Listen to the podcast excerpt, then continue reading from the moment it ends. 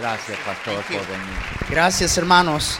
¿Cómo están esta noche? ¿Cuántos llegaron el día lunes? ¿Cuántos llegaron el lunes? Wow. ¿Cuántos estuvieron el martes? Wow. Gracias, hermano. Y, ah, y bueno, regresaron. Qué bendición. Hermanos, me ha gustado muchísimo y siempre sucede, ah, eh, como he dicho, que se supone que uno va a un lugar a dar, pero llega uno y recibe uno tanto más de lo que uno da. Nada más viéndolos a ustedes, conociendo a, nuevos siervos de Dios, viendo lo que Dios está haciendo. Y ah, yo, yo me, la estoy gozando todita. Y luego todavía peor, eh, gracias a Dios, tener a mi esposa conmigo.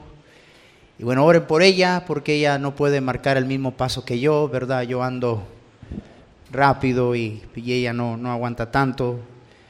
Pero ahora, este, pues ella con más frecuencia anda conmigo. Estamos aquí, regresamos a casa, en una semana vamos a Chile.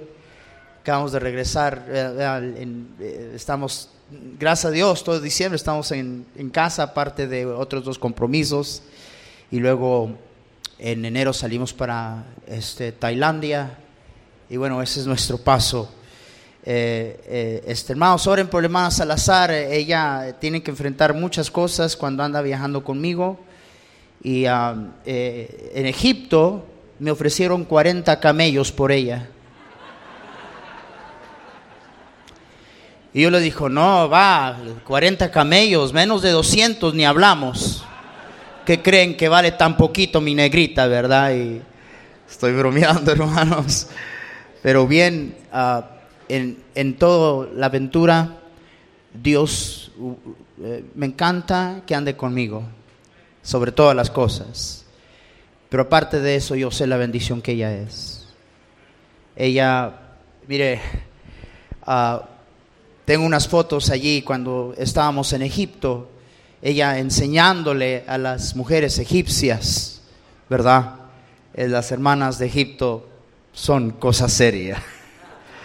Y bueno, ella allí siendo una bendición, gracias amor por ser una bendición a mí y a tanta gente. Y pastor, gracias, gracias por, por invitarme, no lo tomo por demás, nunca. Y quiero agradecerle a cada siervo de Dios que está aquí. Mire, cuando un pastor deja de aprender, deja de crecer. Y se refleja. Se refleja en su ministerio, se refleja en su iglesia. Y que usted haya tomado de su tiempo a hacer un lado sus quehaceres para venir. Pastor, estoy seguro que de tantas invitaciones usted escuchó, ah, pero mire, pastor, que estoy tan, ocupado. y yo estoy aquí porque no tengo nada mejor que hacer. Ay, Dios mío, todos estamos ocupados. Pero es una bendición tomar un tiempo y recibir. Y, bueno, gracias, gracias. Como disfruté eh, el testimonio de mi amado pastor que va a Cuba. Y les traigo saludes del pastor Elmer Fernández. Aquí ustedes que conocen a Fernández, él es el director de Ministerios de Fuegos de Evangelismo. Su servidor es el codirector. Y este, Amado Fernández es de Cuba. ¿Cuántas veces hemos pasado yendo, viajando hacia algún lugar en Sudamérica? Recuerdo una vez estábamos pasando por Cuba y el piloto anunció que íbamos pasando por Cuba. Mao Fernández lo vi que se levantó y miró por la ventana y se le pusieron los ojos llorosos. Y dijo, algún día, algún día que Dios me conceda regresar a, mi país, a Cuba. No puede regresar. Mao Fernández eh, en ciertas formas tiene amenazas en contra de él. Pero él es un tremendo siervo de Dios, me, encargó decirles que los ama, que, que está orando por esta reunión y que no dejen de alcanzar a otros para Cristo. Hermanos, este,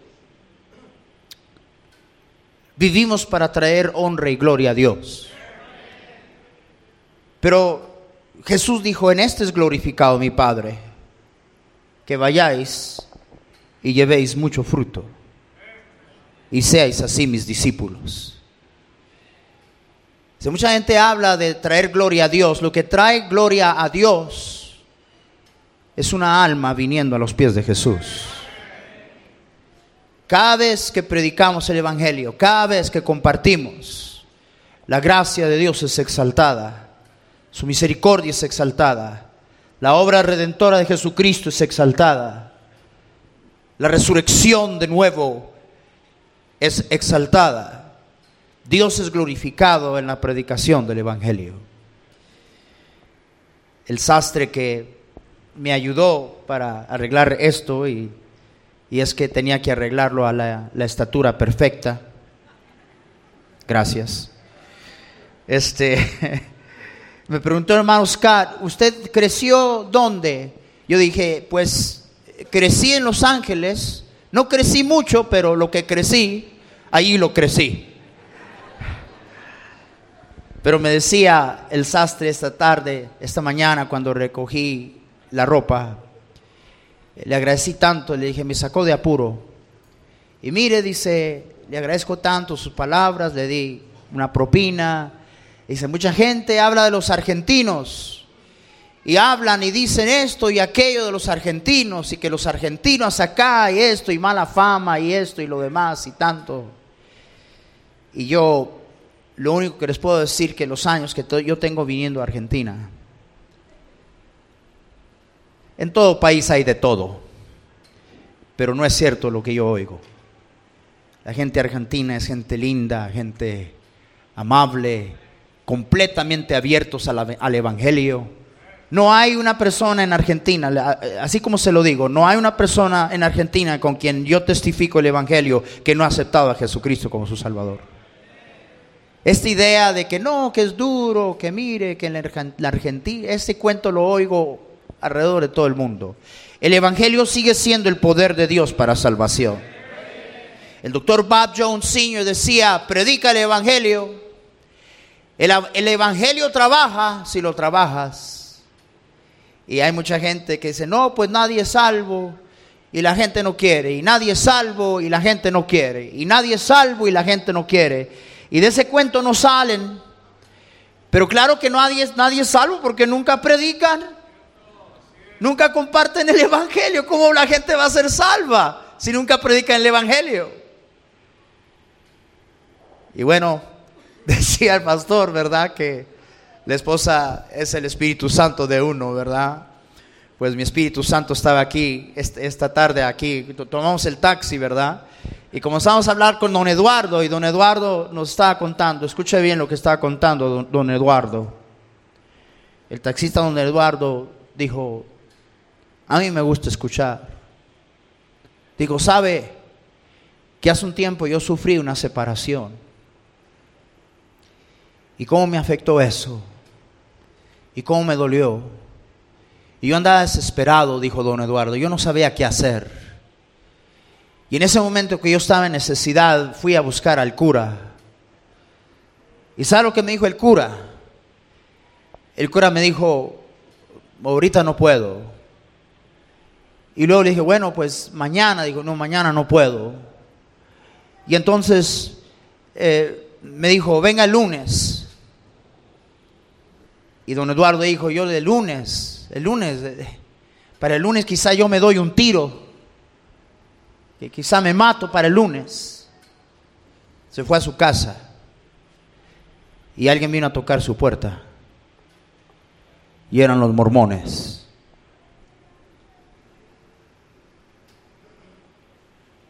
Mire, siempre que yo voy a un país y oigo los misioneros y los pastores dicen, es duro, aquí es duro, aquí la gente no quiere, eh, es duro, aquí la gente no quiere. Yo siempre pregunto, ¿y hay mormones? Ah, vaya, cómo dan problema. Y testigo de Jehová, ah, esa gente no para. Oh, es duro. Es duro. Y los testigos de Jehová sí pueden. Y los mormones sí pueden, pero es duro.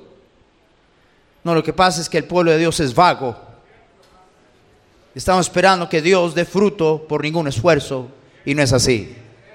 la palabra de Dios dice, y todos los días por el templo y por las casas no cesaban de enseñar y predicar a Jesucristo. Y ese día cuando don Eduardo necesitaba consuelo y fortaleza y alguien que le diera dirección, quien llegó fue un mormón, no fue un cristiano. Bueno, pero hoy Dios arregló que tuviéramos una cita divina. Y compartiendo el Evangelio, paró el carro allí y yo le dije, mire, lo que me vaya a cobrar yo le pago por, por su tiempo. Escúcheme. Escuchen, esta tarde don Eduardo aceptó a Cristo como su Salvador. Y digo eso porque, hermanos, miren, yo vengo aquí y en pocos días gente salva. Y ustedes viven aquí y hay meses que usted no ve a nadie salvo. De nada. Y luego hablamos de cómo es difícil, la gente no quiere y la gente es dura. Yo encuentro que el problema no es la mies, el problema son los obreros. El problema no es la mies, el problema son los obreros. Y digamos, hermanos míos, que no hubiera resultados. Y vaya que yo he estado en lugares donde si hay tres, cuatro personas salvas en un año, es una tremenda victoria. Yo he estado en esos lugares. Pero Sudamérica no es uno de esos lugares. Argentina no es uno de esos lugares. La gente está hambrienta del Evangelio no es uno de esos lugares. Y, hermanos, verdaderamente le voy a decir cuál, cuál es el asunto. El asunto es obediencia. Eso es todo. Queremos ver fruto que permanezca. Y Jesús nos habló de eso en Juan 15. Pero hermanos, el asunto es obediencia. El resultado es de Él. El, el lugar nuestro es obedecer. El lugar nuestro es obedecer. Noé fue predicador de justicia. 120 años predicando. Solo para ver ocho personas salvas. Y yo sé, queremos ver resultado, queremos ver el fruto. Queremos ver palpablemente el resultado de nuestro esfuerzo. Pero la obra es del Señor. Y la palabra de Dios dice que ni el que siembra ni el que riega es algo. Amén. Sino el Señor que da el crecimiento. Entonces mi deber es obedecer.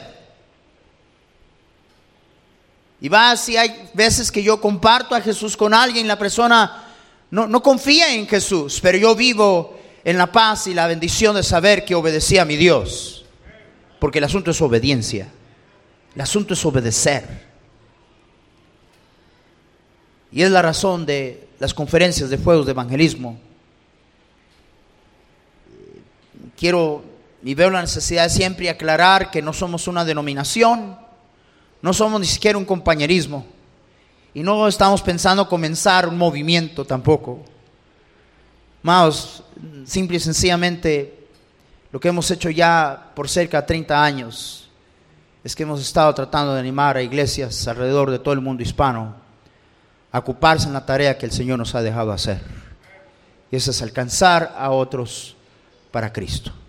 Tenemos agenda, no tenemos, mire, todo lo que queremos es, ver la obra de Dios avanzar y animar y entrenar y y ayudar a pastores a que sepan qué es lo que se tiene que hacer, cómo hacerlo. Mire, nuestros seminarios en gran parte están fallando. Eh, estaba recordando que eh, tuvimos en una ocasión un retiro, el equipo de fuegos, en aquel entonces trabajamos con el doctor Garlic y ahora el doctor Garlic que se encuentra en el cielo. Y nos reunimos ahí en Mission, Texas. Nos juntamos a tomar un tiempo de refrigerio el doctor Tom Wallace vino y nos predicó y pasamos un tiempo de recreo. Y yo recuerdo que estaban jugando ping pong. ¿Sí saben lo que es ping pong? ¿Sí? ¿Lo estoy diciendo bien? Porque a lo mejor es diferente en otro lugar. Y bueno, a mí me gusta el ping pong. Y yo me considero medio bueno para el ping pong. Pero yo no soy tonto. Yo, yo no quería entrar al juego sin ver primeramente qué estaba pasando, ¿verdad? Y el doctor Mike Patterson, de presidente de Misión Bautista Monte Avarim, estaba barriendo con medio mundo, jugando ping pong, y yo me quedé allí mirando. Y vi cómo jugaba y dije, hmm, yo creo que mejor que no. No quiero sufrir una humillada, ¿verdad? Y entonces el pastor Córdoba dijo, hermanito, porque tiene una voz bien gruesa, hermanito, yo le gano. Y todos nosotros dijimos, ah, el pastor Córdoba, el, pastor Córdoba, ¿cómo, es posible? Entonces, hermanos, comienza a jugar el pastor Córdoba. Qué bárbaro, hermano. Le dio una barrida al hermano Patterson. Mire, lo barrió. Y mientras jugaban, la esposa del hermano Mike vamos Mike, vamos Mike, vamos. Y Mike perdió.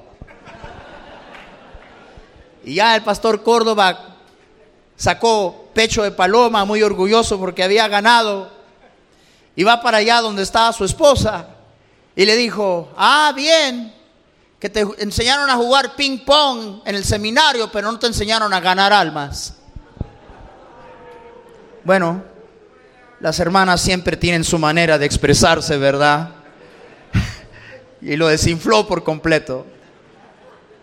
Pero es cierto en muchas maneras, estamos fracando en estos seminarios. Y le voy a decir por qué. Yo siempre he buscado en estos seminarios que los profesores no solamente académicamente estén donde deben de estar, pero yo no quiero un profesional enseñándole a mis jóvenes. Para mí vale más alguien como este siervo que tiene 30 años en el ministerio pararse enfrente y enseñarle algo a esos jóvenes. Alguien que está haciendo algo, no a alguien que teoriza y es un experto y, una eminencia en todas las ologías, teología, escatología, armateología y todas las IAS. Y nunca ha hecho nada para Dios. Es la razón que estamos fracasando, es porque hay teólogos profesionistas que jamás han hecho nada para Dios, tratando de enseñar a nuestros jóvenes y emocionarlos de una obra que ellos nunca han hecho. Y vaya, por favor no me malentienda, es bueno estar bien preparado, pero creo que eso es lo que está faltando, ese balance en la necesidad de tener lo académico y el conocimiento bíblico, y luego el fuego y el celo de Dios y el compromiso de ir alcanzar un mundo perdido para Cristo. Pastor, quiero decirle una cosa más.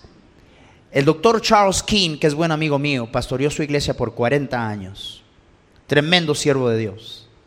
Después de 40 años, él se jubiló de su iglesia y se fue de misionero a la India.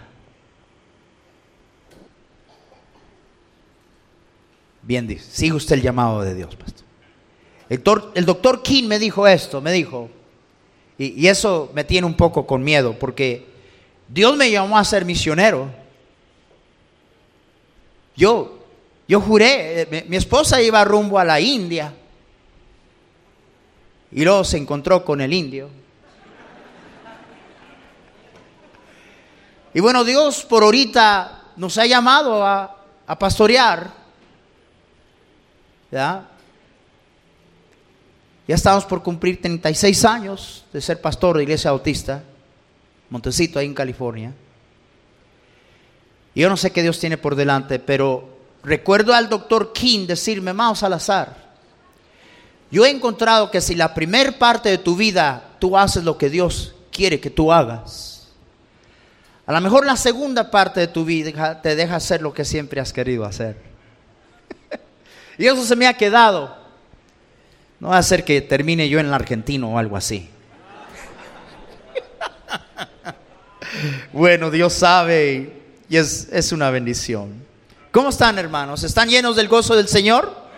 En el alma, ¿verdad? Porque en la cara no lo veo. Ya. Eh, eh, pastor, yo lo tengo adentro. Sáquelo. Sáquelo. Es una buena idea sacarlo.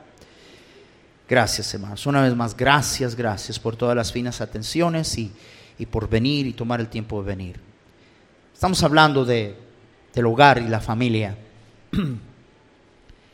Déjeme primeramente decir que en ninguna manera o forma nosotros nos presentamos como un ejemplo.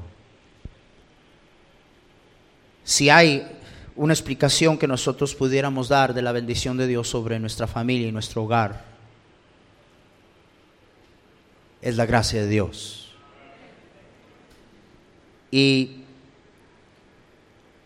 y el esmerarnos en, en ver qué es lo que este bendito libro nos dice. Necesitamos hacerle caso a este bendito libro. Me preocupa, me preocupa que vamos a librerías y la mayoría del material que está allá afuera, supuestamente hablándonos del matrimonio, del hogar, de la crianza de los hijos, está pero tintado con tanta, tanto humanismo, secularismo, que es increíble. Necesitamos regresar a la palabra de Dios. Eso es todo lo que necesitamos. Y tenemos que atender a estas cosas porque si no, ¿qué podemos ofrecer? ¿Dónde estamos? Un cristianismo donde la familia se pierde. algo anda mal con esa clase de cristianismo. Algo no anda bien con esa clase de cristianismo. Y estoy consciente yo sé, yo sé que el enemigo anda detrás de nuestros jóvenes, nuestros matrimonios, nuestros hijos. Yo sé eso. Pero lo que pasa es que muchas veces nosotros, hermanos, no, no tenemos nuestra casa fundada sobre, sobre la roca. Y a lo que me refiero es esto que son, no son las tormentas en la vida que destruyen hogares cristianos es el fundamento.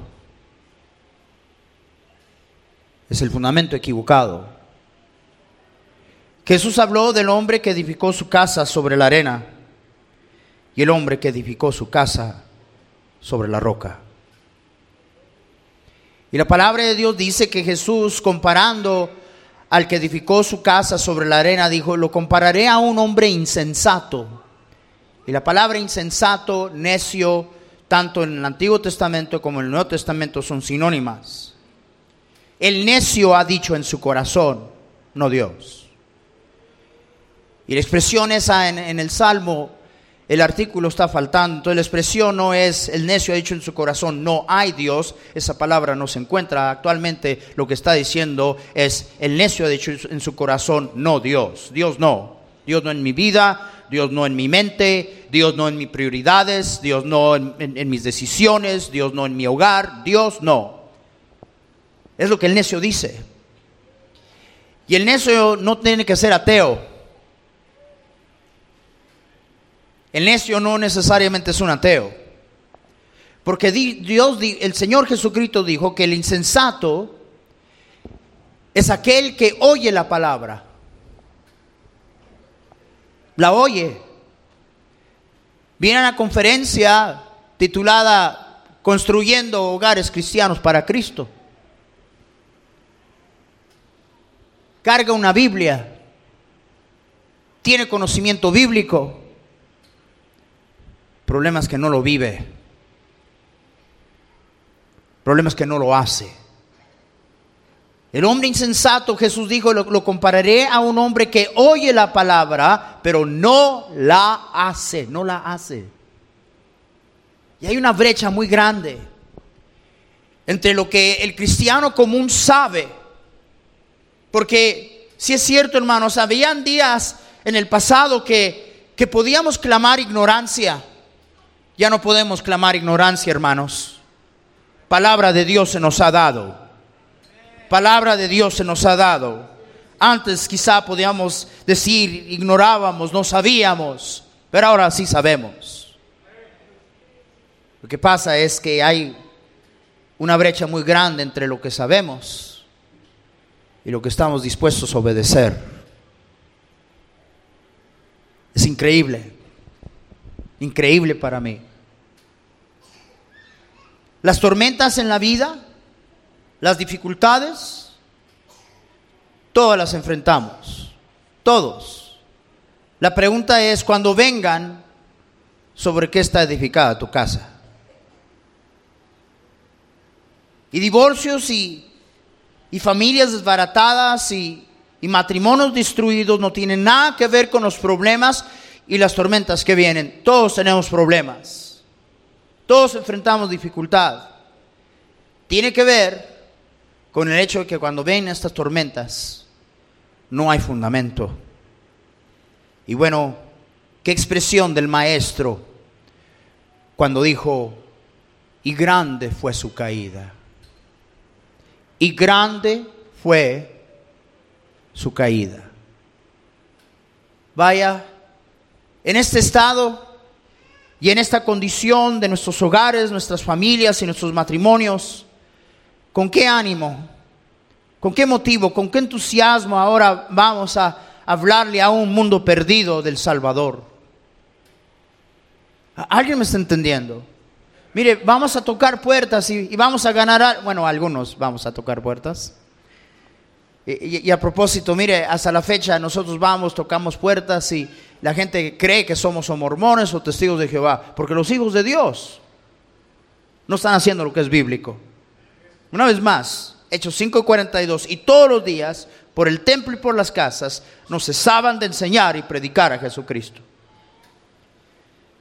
No hay una puerta donde tocamos que detrás de esa puerta no está representado una cantidad de serios problemas en el hogar, con los hijos, en el matrimonio. ¿Sí o no, hermanos? ¿Sí o no? ¿Qué les vamos a ofrecer? ¿Qué tenemos que ofrecerles? Que mire, pues eh, estamos teniendo problemas, mi esposo y yo, y nos vamos a divorciar. Y, eh, mire, Cristo puede marcar la diferencia en su casa. Venga Cristo, Cristo, Cristo puede salvar su matrimonio. El mío ya está por destruirse, pero Dios puede salvar el suyo. ¿Cómo es eso? ¿Cómo es eso? No debe ser así. Y bueno, todo eso afecta la obra, la credibilidad, el testimonio, la afectividad de la obra de Dios y el Espíritu Santo teniendo la libertad de obrar. Déjeme recordarle de algo, por si acaso usted no cree que esto es serio. Acuerdo a primera de Pedro capítulo 3, la palabra de Dios dice que si esposo y esposa no se están tratando bien, Dios no escucha sus oraciones. La palabra de Dios dice para que tus oraciones no sean estorbadas.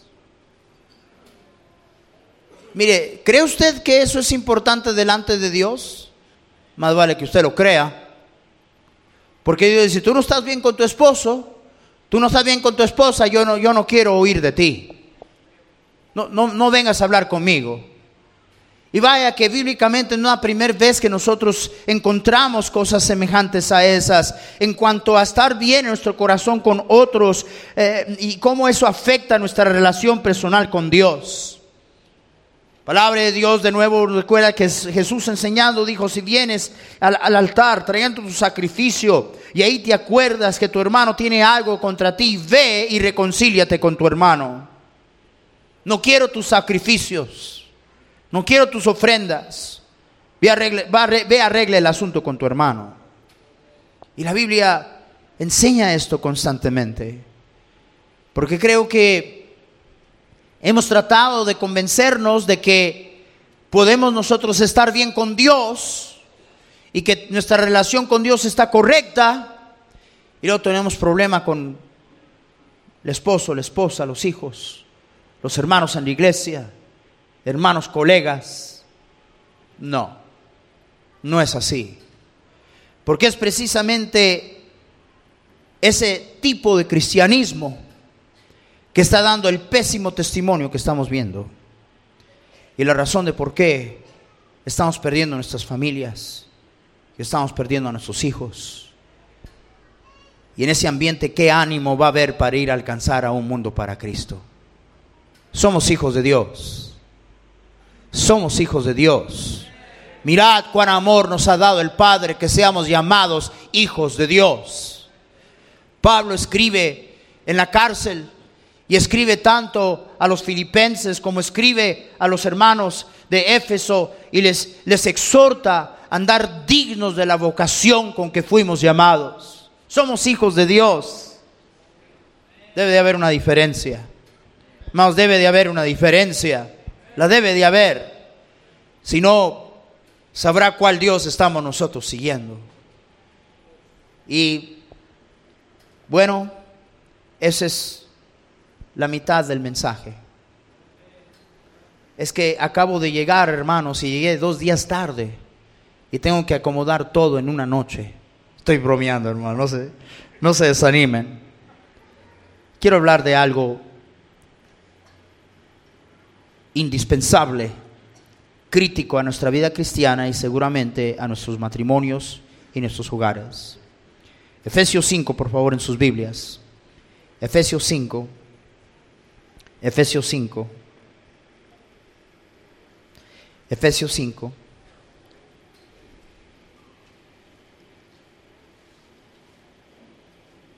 Vean el versículo 21. ¿Estamos ahí?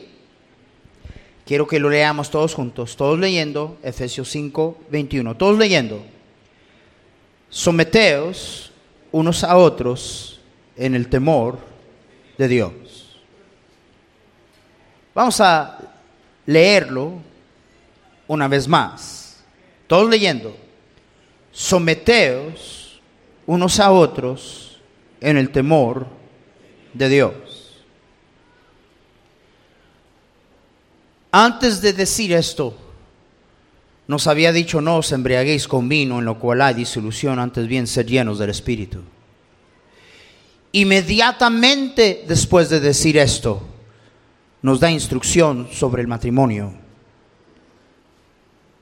Nos aclara lo que Dios intentó para el hombre, para la mujer.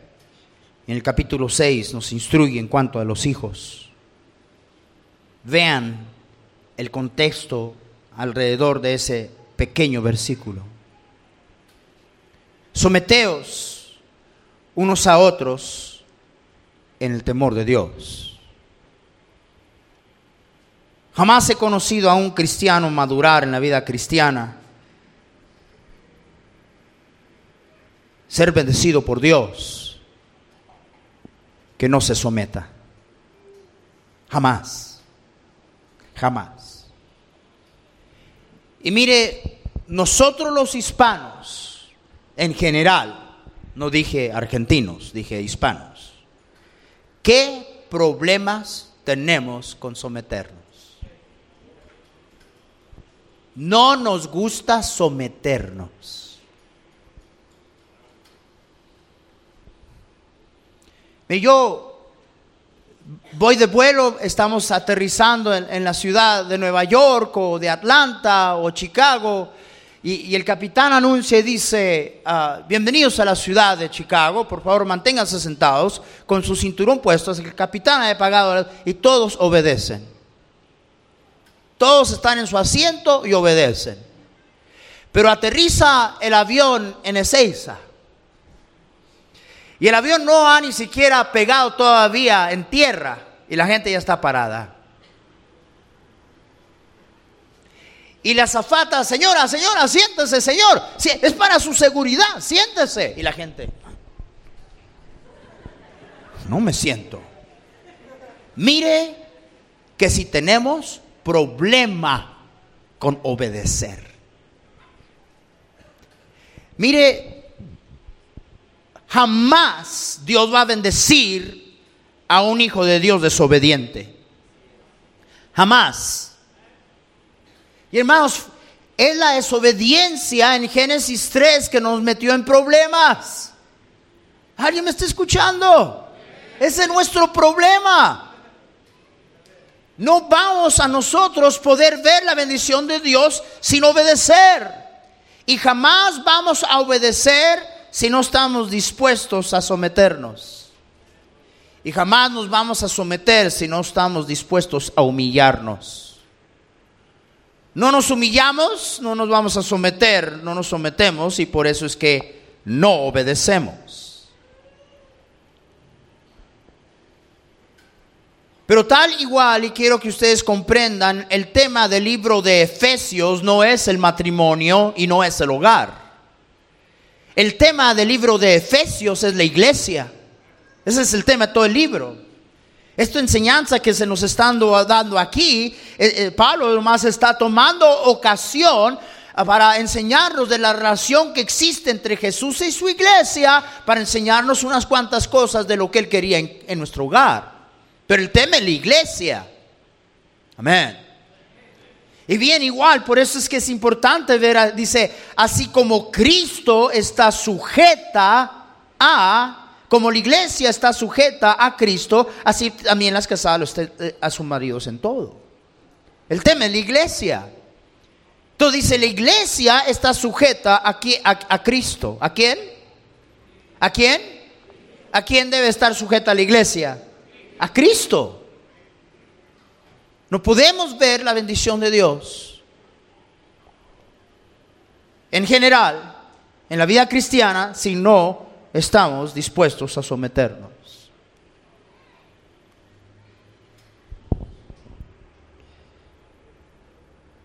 ¿De qué sirve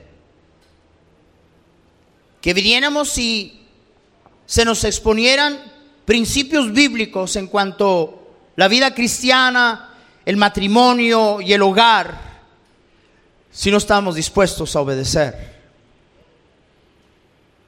si no estamos dispuestos a someternos a la palabra de Dios.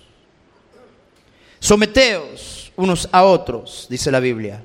Pero fíjese lo que dice, en el temor de Dios.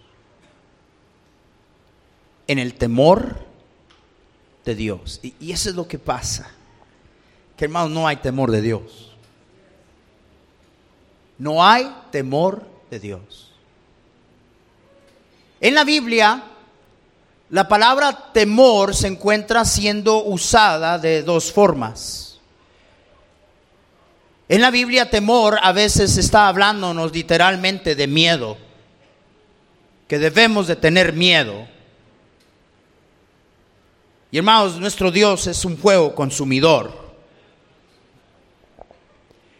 Y luego, la otra palabra usada con mucha frecuencia cuando se nos habla del temor, no está hablando de miedo, está hablando de reverencia, de respeto, de estima. ¿Sabe quién obedece a Dios? ¿Sabe quién toma muy en serio lo que Dios dice en su palabra? El que teme a Dios el que teme a Dios. Porque la palabra temer quiere decir respetar, tener en alta estima. Entonces, si yo, yo puedo decir que tengo a Dios en alta estima, yo puedo decir que tengo reverencia a Dios, pero la verdad es que tan en serio como yo tome su palabra y lo que Él me ha dicho, y mi obediencia y mi sumisión es lo que muestra si yo temo a Dios o no.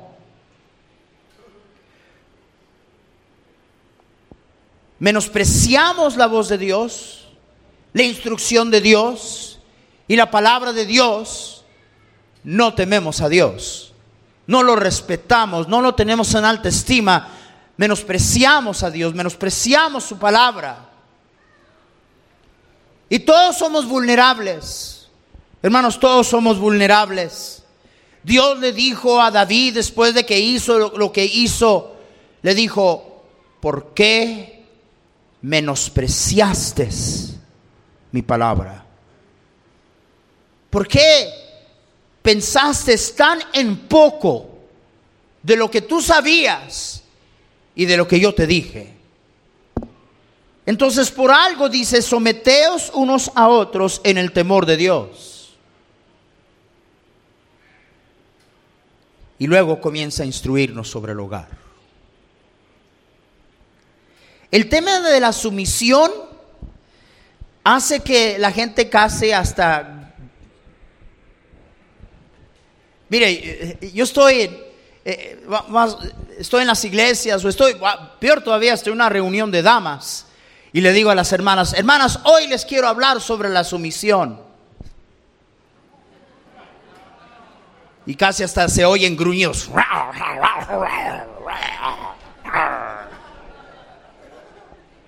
Ya sabía.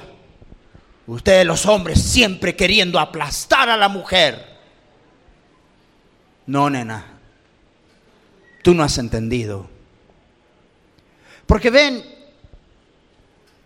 es la distorsión. Escuché bien lo que le voy a decir, la distorsión de sumisión bíblica de la cual Satanás tomó provecho y ventaja en Génesis 3. Mire lo que Satanás le sugiere a la mujer. Primero, infunde duda en cuanto a la palabra de Dios. Viene a Eva y le dice, en verdad que Dios ha dicho. ¿A, poco Dios dijo eso? Ve, esa es la razón que el enemigo pelea tanto para que no leamos este libro. Amén. Es la razón por qué Él pelea tanto para apartarnos de este bendito libro, no leerlo, no, no meditar en Él, no estudiarlo, no poner atención en la iglesia.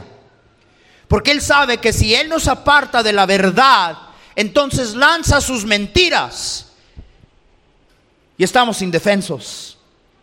Ni reconocemos las mentiras del diablo una vez nos ha apartado de, de la verdad. Y es lo que hizo. Infundió duda en cuanto a lo que Dios había dicho y luego lanzó la mentira. ¿Y cuál fue la mentira?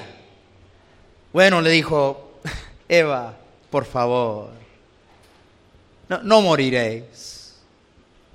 Ah, voy a simplificar lo que el diablo hizo y lo que le dijo a Eva. Le dijo, no, mira Eva, no, no es cierto las consecuencias que te han dicho. Es que mira Eva, Dios sabe algo que Él no quiere que tú sepas. Uy, oh, oh le pegó en el mero clavo a la mujer. Porque la mujer todo quiere saber. Y quiere saberlo ya y quiere saberlo primero.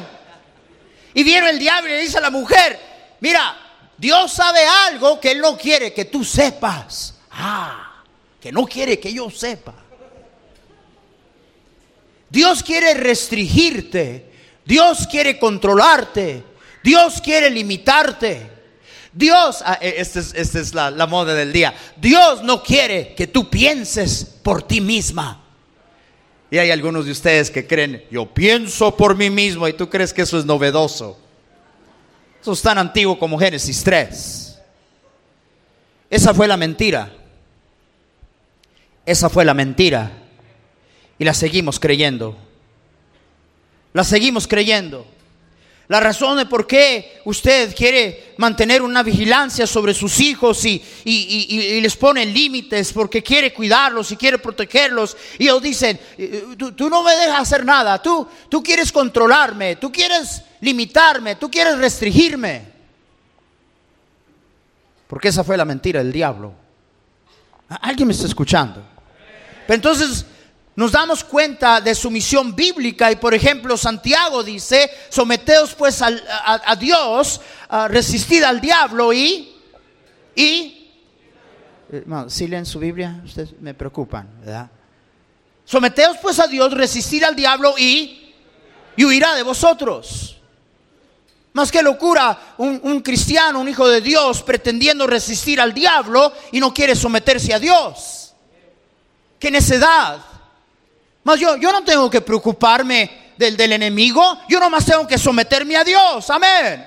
Yo, yo no vivo preocupado de, de Satanás mordiéndome las manos. Yo nomás tengo que someterme a Dios.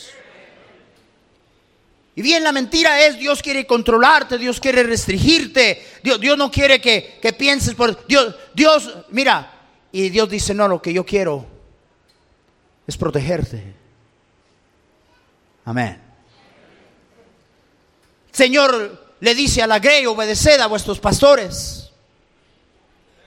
Y cada vez que se habla de obedecer, la gente arruga la cara. Ahorita, algunos de ustedes. ¿Ya? Y vaya, ¿qué problema que es ese?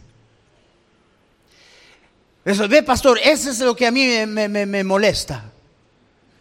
Que uno, que el pastor, que el pastor, el pastor, que si el pastor sabe que el, que el pastor tiene que aprobar y que el pastor tiene que dar permiso, aquí uno no puede tener ni resfrío sin el permiso del pastor. Porque han creído la mentira. Dije, han creído la mentira. Sigue leyendo. Dice, porque ellos velan por vuestras almas, como quienes han de dar cuenta. ¿Me están entendiendo?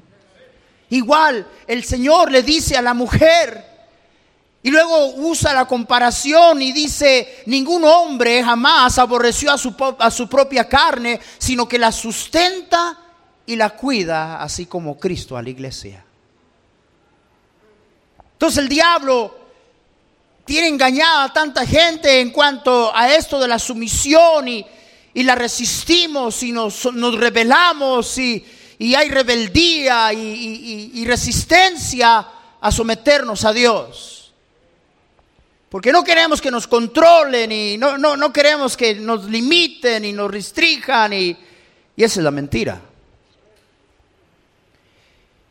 Y no entendemos que Dios, a través de la sumisión, buscaba cuidarnos, protegernos, velar por nosotros, proveer por nosotros y traer bendición a nuestra vida. ¿Alguien me está entendiendo? Pero le voy a dar el otro lado de la moneda.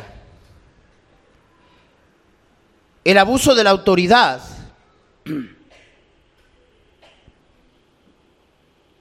el abuso de la autoridad y el mal manejo y entendimiento antibíblico de lo que es la autoridad ha animado la mentira del diablo. Voy a repetirlo. Ha animado la mentira del diablo.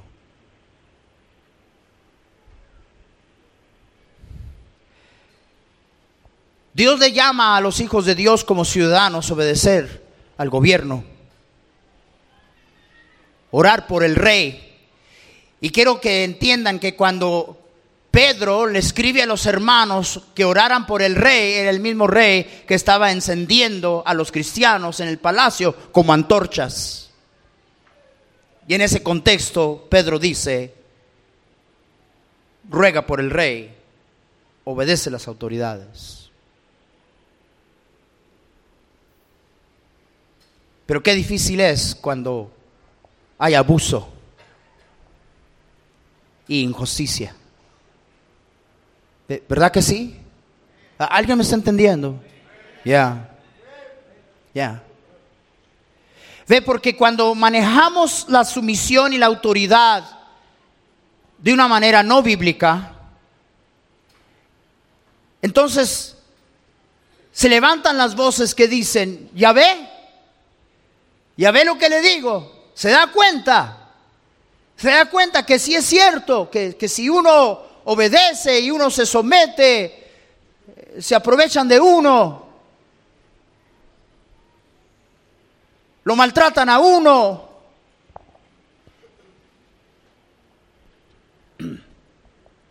Como les dije, a veces estoy dando esta lección a las hermanas.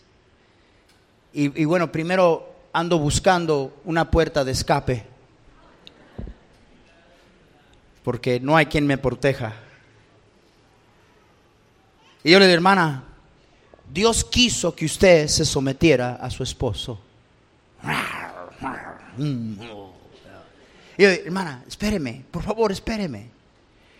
Dios quiso, entiéndame, hermana. Yo le digo, hermana, mire, Dios quiso que usted se sometiera a su esposo, porque Dios, a través de su esposo, quiere sustentarla, cuidarla, protegerla, guiarla, proveer para usted.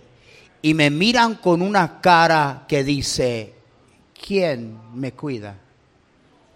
¿De, quién habla usted? ¿Que, Dios a través de mi esposo, ¿qué? ¿Que, me, de, ¿De quién está hablando usted?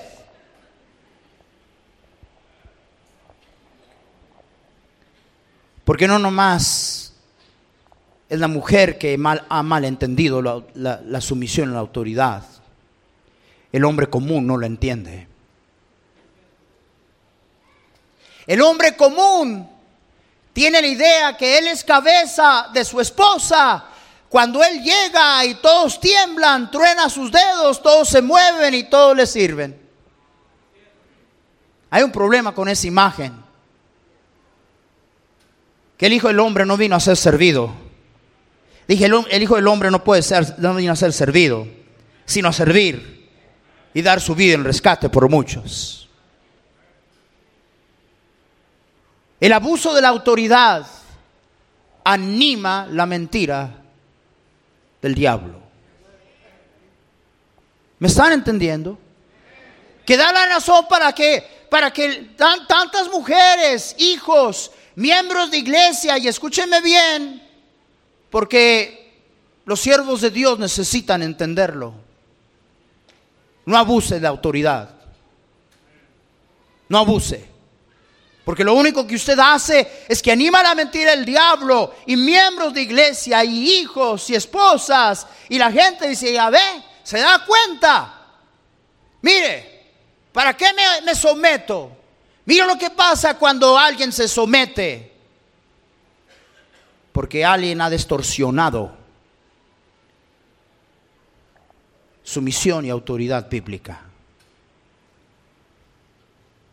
Pero sin sumisión, sin sumisión a Dios. Mano, sumisión es a Dios. Sumisión es a Dios.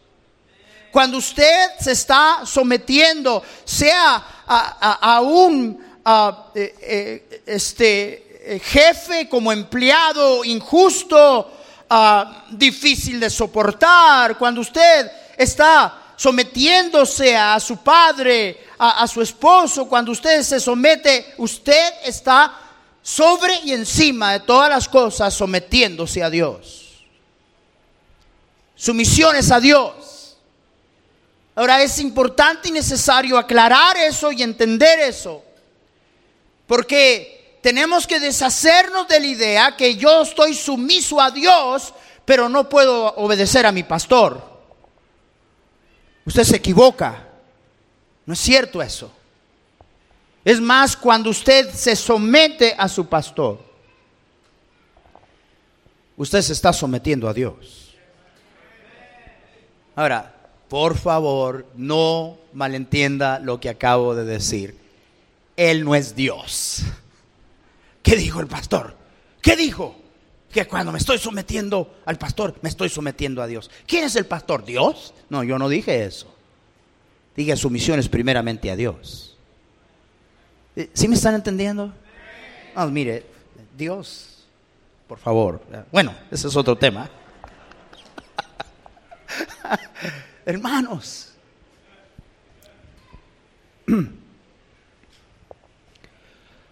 Un padre insumiso a Dios.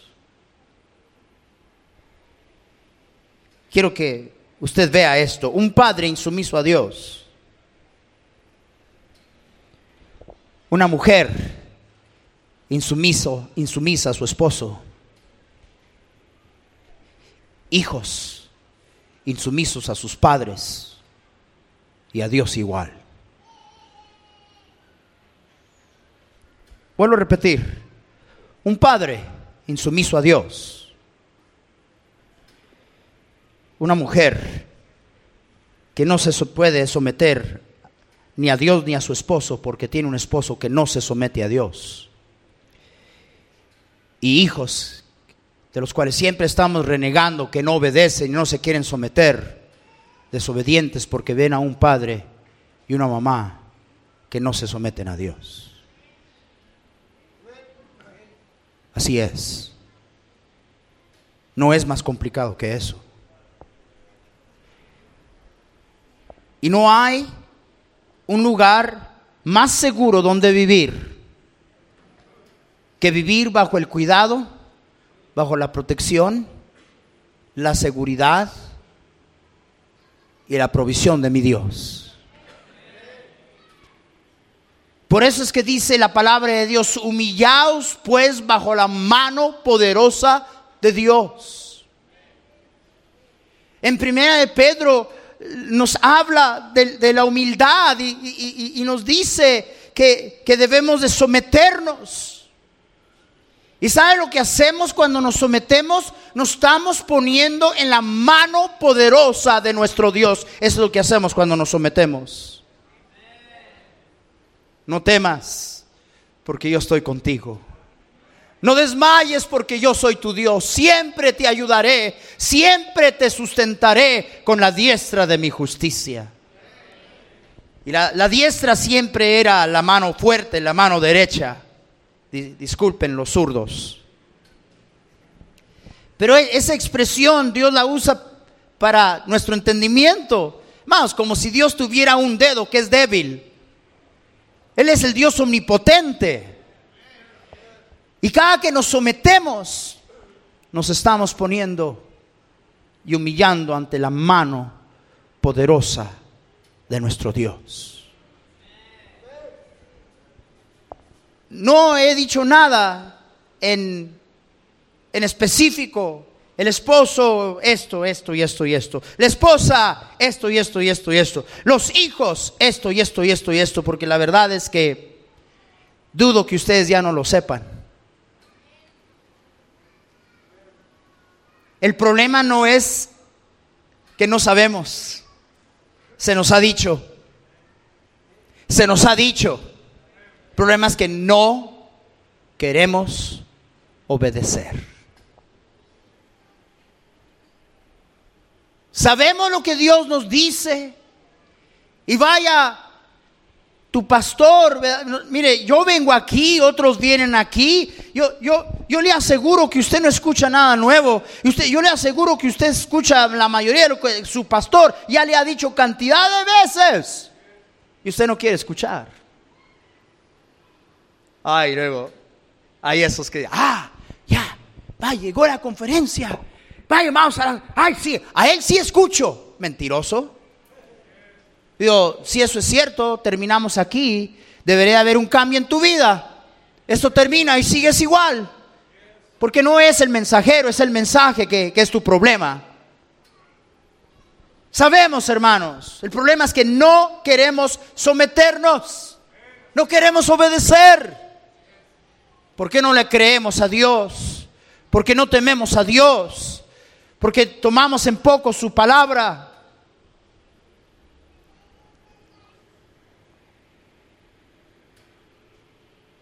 Mire, simple y sencillamente, de tantas cosas, la disciplina de los hijos.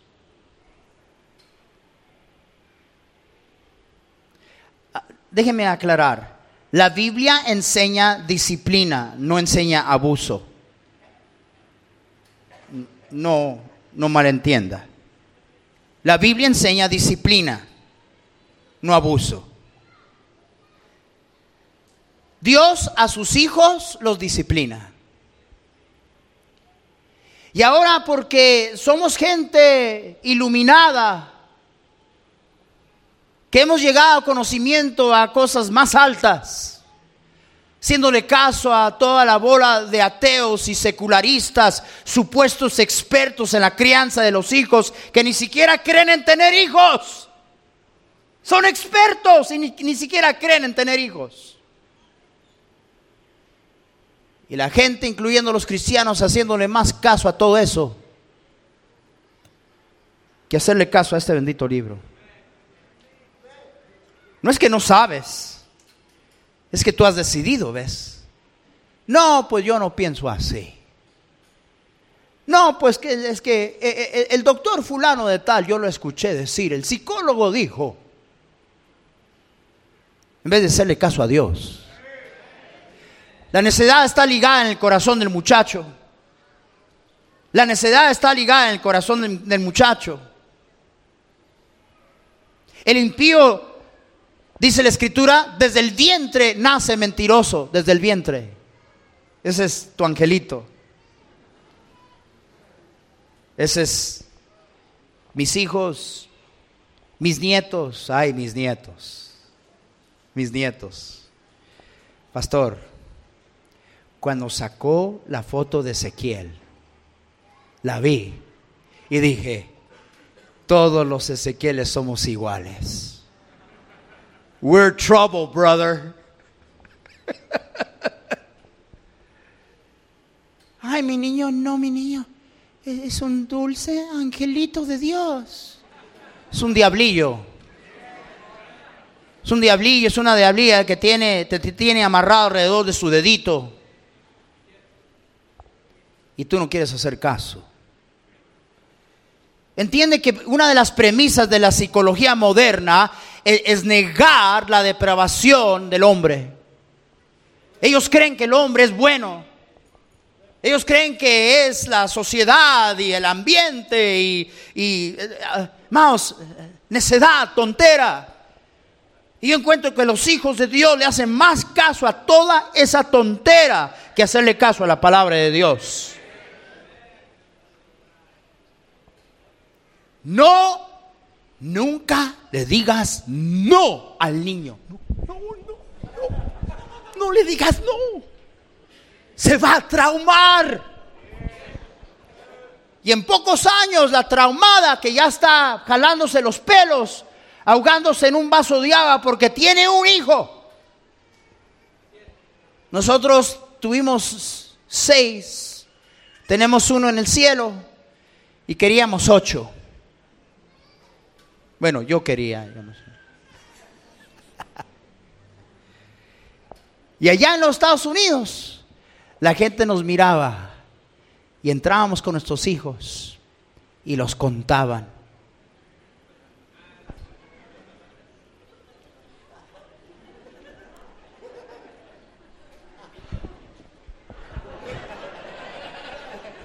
Y miraban a mi esposa y dicen, pobrecita niñas, niñas inútiles, inservibles, hoy tienen uno y no saben qué hacer. ¿Y sabe por qué? Porque uno que tú no disciplinas te vale por 20. Te es un problema. Pero los criamos, hermanos, en la amonestación, la disciplina del Señor. Y son una bendición nuestros hijos. Son una bendición. Pero usted no quiere hacer caso. Pastor, a mí no me importa lo que usted diga. Yo nunca le he pegado a mis hijos. Y le dije a la hermana, sí, hermana, se nota. Gente que se llama cristiana. Gente que se llama cristiana. Ahora bien, hay una necesidad inmensa de bíblicamente enseñar lo que es disciplina. Usted y yo pensamos de disciplina, lo primero que pensamos es palo. No, hermanos. La palabra quiere decir instruir, nutrir. Amén. Entonces, si hay supuesta disciplina y no ha habido instrucción, no es disciplina, es abuso. ¿Me están entendiendo? Pues es otro tema largo. Pero, más no nos arrepentimos por un momento. Qué bendición nuestros hijos, no son perfectos, simple y sencillamente por los padres que tienen. Pero son una bendición nuestros hijos. Damos gracias a Dios por ellos. Y nos decían, le decían a mi esposa, hermana Miriam, usted es demasiada estricta con los niños y esos niños un día se le van a revelar. Esos padres modernos y en onda que creen que los hijos se les permite hacer lo que les da la gana. Pero ahora nosotros estamos cobrando la bendición. Y ahora estamos viendo a nuestros nietos siendo instruidos en el camino de Dios. Qué bueno es el Señor. Qué bueno es el Señor. Y bien, no, como dije esta mañana, hay algunos que se sorprenden de que lo que Dios dice es verdad. Nomás haz lo que Dios te ha dicho. Obedece, sométete. Y vas a ver y te vas a dar cuenta. Le decía a los hermanos esta mañana, ¿cuántas veces? Pastor, no, pastor, no va a creer. Hice lo que Dios me dijo y funciona. Sorprendido. Nos vamos a sorprender que Él dice que Él es quien Él es y que Él hará lo que Él ha prometido que Él haría. Dios es veraz. Lo que falta es nuestra obediencia. Y la falta es sumisión.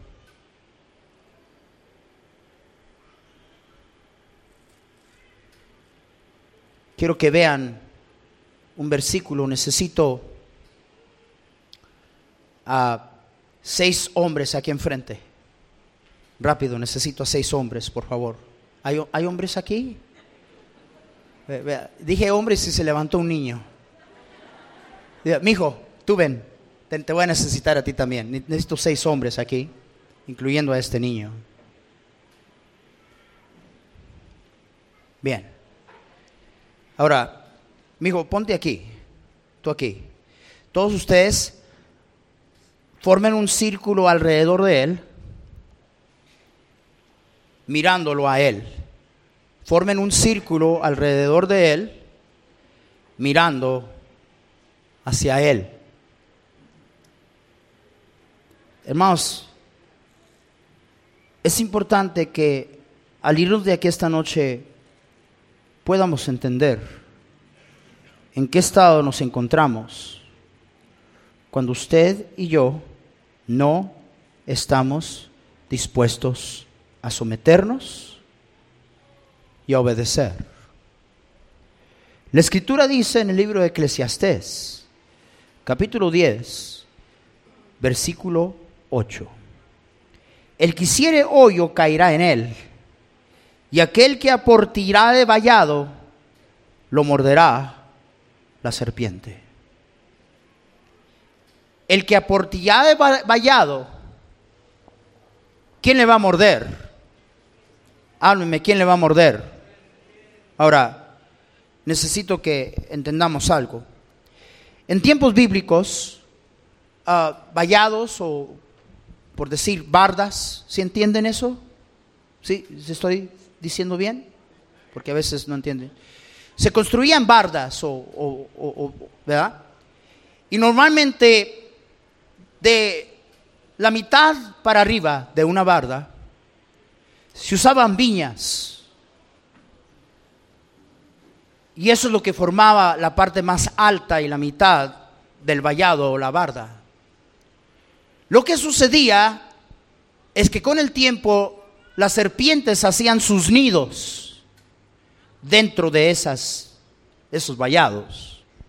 Entonces, si alguien se atrevía a comenzar a tratar de destruirlo, tenía que tener mucho cuidado porque había nido de serpientes. Entonces, la imagen que está dando aquí la Biblia es este: el que aportirá de vallado, le morderá a quién? ¿Le morderá a quién? La serpiente qué desobedientes que son ustedes. ¿No les dije que pusieran una, una rueda alrededor de ellos? ¿Se dan cuenta de la insumisión, hermanos? Eso es exactamente de lo que estoy hablando. No hacen caso.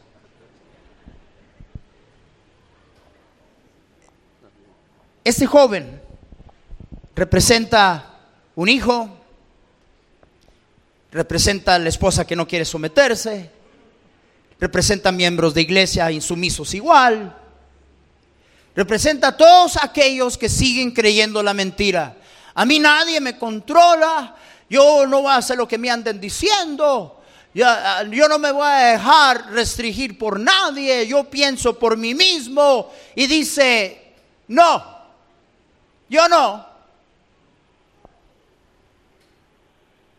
El que aportirá he vallado.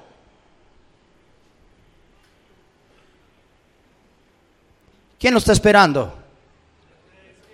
¿Quién lo está esperando? La serpiente. Cada miembro, cada esposa, cada hijo, cada siervo de Dios insumiso a Dios está en grave peligro. Está absolutamente vulnerable al enemigo. ¿Alguien me está entendiendo?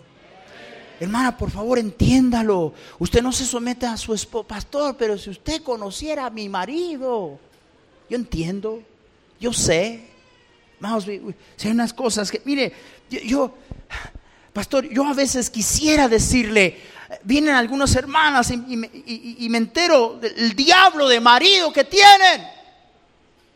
Y me dan ganas, ¿sabe qué, hermana? Mándelo a volar. Me dan ganas de decirle eso. Pero no se trata de ganas, se trata de lo que es correcto. Y por más que me dieran ganas de dar ese consejo, no puedo darlo porque no es bíblico y no es correcto. Entiendo, me duele, me entristece que gente así nada más anima la mentira del diablo. Pero usted siga creyendo en Dios. Usted sométase a Dios. Porque el que aportirá de vallado ¿quién le va a morder? ¿Quién le va a morder? Entonces, papá, tú dices, no, no voy a obedecer a mis padres.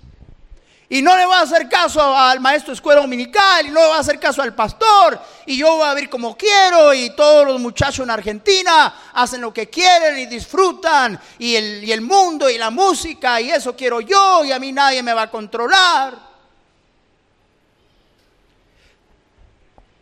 Yo no voy a vivir, encarcelado. Y ellos no entienden que esta no es una cárcel. Este es un castillo. Amén. Es protección, hermanos. Y ahí es donde tenemos que vivir. Gracias, hermanos. Ahora, qué obedientes que son. Y además, déjenlo respirar, por favor. Gracias, mi hijo, qué bendición. Gracias. Lo que pasa por levantarte.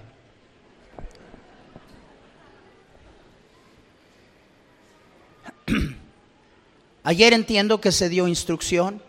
Mañana quizá toquemos unas cuantas cosas más específicas. Pero termino en decirte, de nada sirve, de nada aprovecha. Si tú no te humillas, nunca vas a someterte. Y si no te sometes, no vas a obedecer. Y no esperes que Dios te bendiga.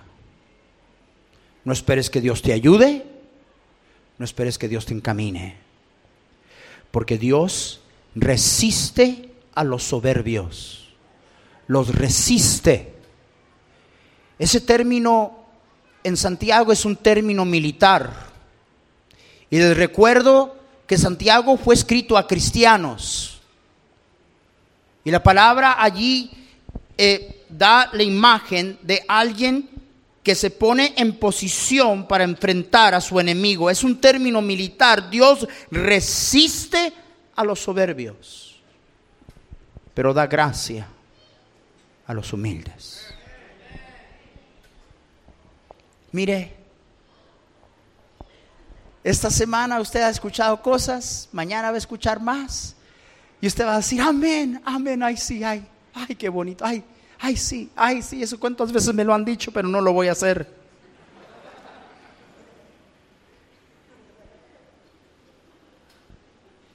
¿Por qué no ya deja de su orgullo? ¿Por qué no deja ya de estar jugando iglesita? Deja de estar jugando cristianito. Y te rindes hoy al Señor incondicionalmente, absolutamente y completamente. Manos, no hay mejor lugar donde ponernos que en la mano de nuestro Dios. Me humillo, Señor, aquí estoy. Aquí estoy. Hablábamos esta mañana de la morada de nuestro Dios. Leo un último versículo y terminamos. Escuche. Así dijo el alto y el sublime, el que habita en la eternidad, el cuyo nombre es el santo. Escuche, yo habito en la altura y la santidad y con el quebrantado y humilde de espíritu, para hacer vivir el espíritu de los humildes y para vivificar el corazón de los quebrantados. Allí mora Dios allí habita Dios. Dios habita y mora con el que se humilla. Dios mora y habita con el quebrantado de corazón y de espíritu. Dios dice, a ese lo voy a vivificar. A ese lo voy a vivificar. Es allí donde Dios mora. Vamos a ponernos de pie todo ojo cerrado, todo rostro inclinado, nadie mirando. Padre mío, qué cosa que Señor, nosotros sigamos creyendo la mentira, la distorsión de la verdad, que hundió a toda la raza humana en perdición en Génesis 3. Qué pena que no hayamos entendido todavía. Qué imagen tan equivocado tenemos de lo que es someternos a Dios. La razón de por qué lo resistimos y, y no obedecemos y y nos molesta la palabra sumisión. Señor, perdónanos. Perdónanos, Señor. No hay un lugar más seguro para nosotros que vivir en obediencia y sumisión a ti. Oh Señor, ayúdanos a, a no creer y ni animar la mentira. Te pido que tú obres en el corazón de cada uno de tus hijos. Y haya un corazón humillado esta noche a decir, Señor, aquí estoy. Aquí estoy. No más. No más te resisto. No más voy a ser insubordinado. No, no, voy, no más voy a ser insumiso, insumisa. Señor, te amo, te temo. Y he escuchado tu palabra que dice, someteos unos a otros en el temor de Dios. Yo no sé en qué estado se encuentre su vida, su hogar, su matrimonio.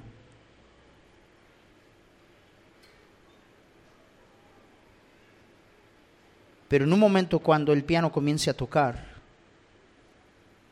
no se quede ahí sentado. Yo sé.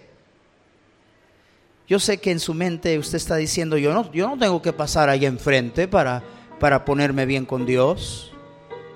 Vaya, entonces toda esta gente que ya está pasando aquí enfrente, wow, qué distinta de ser a usted, ¿verdad?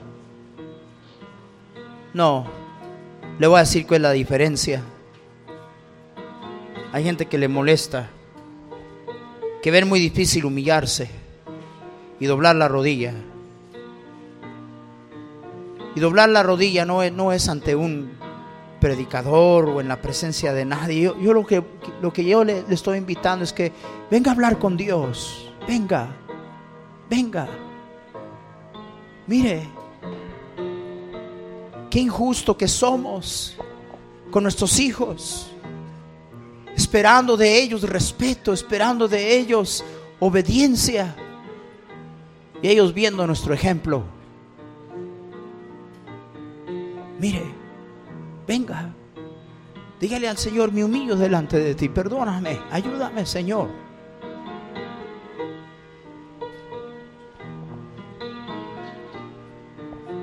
Si es cierto que hay gente que anima la mentira del diablo, si es cierto que a veces eh, eh, rehuso querer someterme porque yo creo que alguien se va a aprovechar de mí, alguien va a ser injusto conmigo, alguien, alguien me va a maltratar. Y es triste que mucho de eso es cierto. Pero usted se está sometiendo a Dios. A Dios. Olvídelo. Usted sométase a Él. Deje que Dios arregle lo demás. Mi Dios no es injusto. Mi Dios no es injusto. No, no crea, no crea que usted está desamparado. No crea que usted está desamparada. No crea usted, yo obedezco a Dios, me someto a Dios y, y hay tanta injusticia. No hay una sola injusticia con la cual Dios no va a tratar. Créamelo. Pero déjenlo en las manos de Él. Usted sométase. Porque la ira del hombre no obra la justicia de Dios. Deje que Dios haga lo que Él tiene que hacer. Deje que Él sea su defensor. Deje que Él sea su protector. Deje que Él abogue por su causa. Y es exactamente lo que usted hace cuando usted se somete a Él. Habrá alguien esta tarde aquí. Usted no sabe de seguro 100% que si hoy usted enfrentara la eternidad, el cielo sería su hogar y que usted estaría con Jesús para siempre. ¿Cuántos aquí usted sabe de seguro 100% que al morir usted diría la gloria con Cristo? ¿Cuántos tienen esa seguridad? A ver esas manos bien alto, bien alto, bien alto, bien alto. Gracias hermanos, Dios les bendiga por ese testimonio. Gracias, pueden bajar la mano, gracias. Pudiera ver la mano sincera de aquella persona que dijera, pastor, yo no tengo esa seguridad. Yo quisiera pensar que voy a estar en el cielo, pero no sé, pastor, no estoy seguro. Yo quiero estar seguro. Ore por mí. Habrá alguien aquí así. A ver esa mano sincera. A verla, bien alto. Señora, veo su mano ahí atrás. Señora, veo su mano aquí. Habrá alguien más. Bien alto, no le dé pena. Veo su mano aquí. Dios le bendiga, Señor. Mantenga la mano alzada, no le dé pena. Habrá alguien más. Habrá alguien más. Veo esos dos niños aquí. Necesito que alguien trate con, con estos dos niños. nunca menosprecien la decisión de un niño. Jesús dijo que teníamos que convertirnos como uno de ellos. Hay un joven aquí enfrente. Alguien me ayuda con este joven. ¿Habrá alguien más? Hay una señora con su mano alzada ahí. Necesito una dama que me ayude. ¿Habrá alguien más? ¿Habrá alguien más? Qué hermoso. Qué lindo. ¿Quién más? Hay una señora aquí en, aquí en medio. Por favor, alguien ayúdame con la señora. Una dama, por favor. Dios le bendiga, señora. Habrá alguien más. No le van a avergonzar. Simple y sencillamente alguien va a tomar la Biblia y le van a enseñar en la Biblia cómo usted puede irse de aquí segura del perdón de Dios. Seguro del perdón de Dios y, de la vida eterna. Habrá alguien más. ¿Quién más? No le pregunto de su iglesia. No le pregunto de su religión. Religión no salva. No importa cuál sea, religión no salva. Cristo salva. Es a Él a quien yo le invito. Quien murió en la cruz del Calvario no, no fue una iglesia, no fue la iglesia mormona, la católica, la episcopal, la metodista, la adventista, la mormona. No fue una iglesia, no fue la iglesia bautista. Fue una persona, se llamaba Jesús. Él es el único que puede salvar y perdonar pecados. ¿Habrá alguien más? ¿Quién más? Mantenga su mano alzada, no le dé pena. Alguien más, pastor, no tengo la seguridad de ir al cielo. Yo quiero tenerla. Hay un caballero aquí, por favor, necesito que alguien le ayude. Hermanos, ganadores de almas, ¿dónde están? Hermanos, los seminaristas, los hermanos que están estudiando, ¿dónde están, hermanos? Necesito su ayuda. ¿Quién más? ¿Quién más?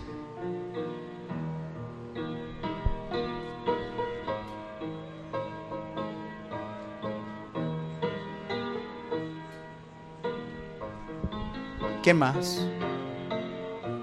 Padre mío, nosotros que somos tus hijos, la bendición en nuestra vida es determinada por si somos hijos obedientes o hijos desobedientes. Pero, oh, Señor, qué necedad no obedecer.